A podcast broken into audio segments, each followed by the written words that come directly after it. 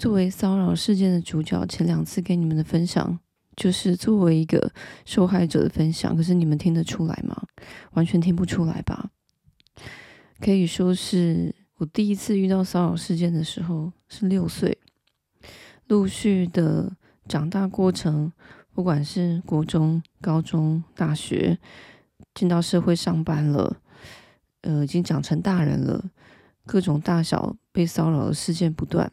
有我认识的人，有我不认识的人，有在家族里的人，有在火车上的人，有在路边的人，已经是层出不穷了。我数也数不完，我甚至真的可以可以讲出一大堆的骚扰事件，是我自己亲身经历过的。有些时候，我觉得社会不能只能容纳一种声音啊。你觉得是怎么样的事情？也许我们更应该培养的是独立思考的能力跟。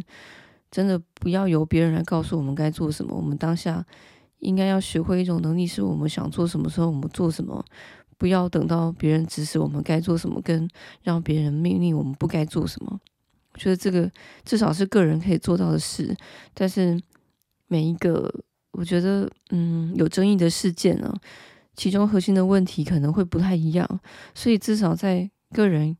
可以决定任何事的时候，应该要培养这样的能力。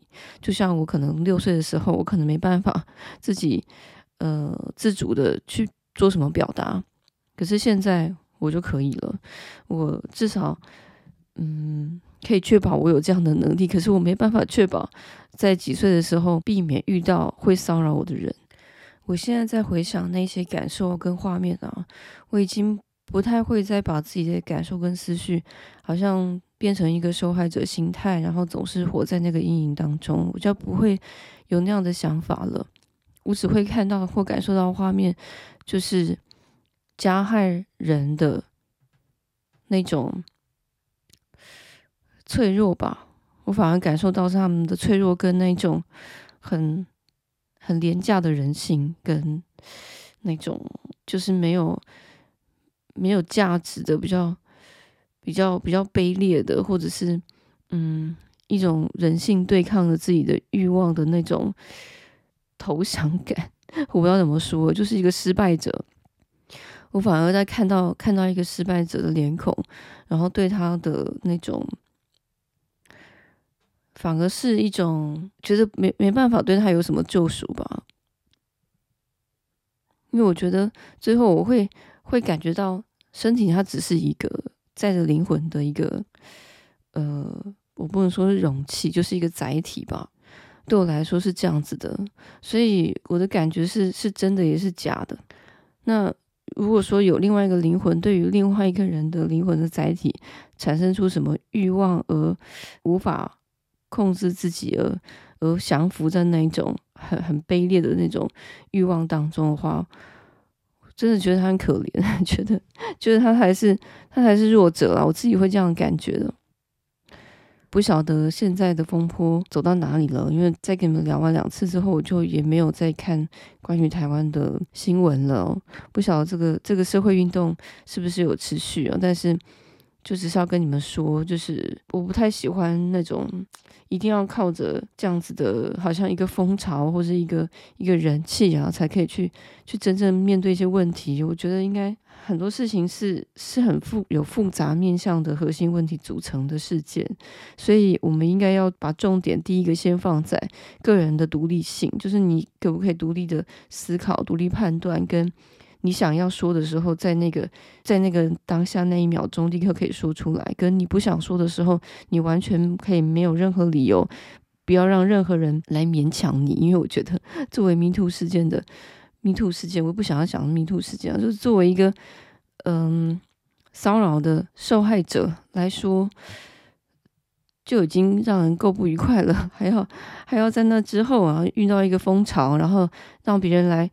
来告诉你说，那你应该要怎么做的话，我觉得有真真是够恼人的人，真是够烦的了。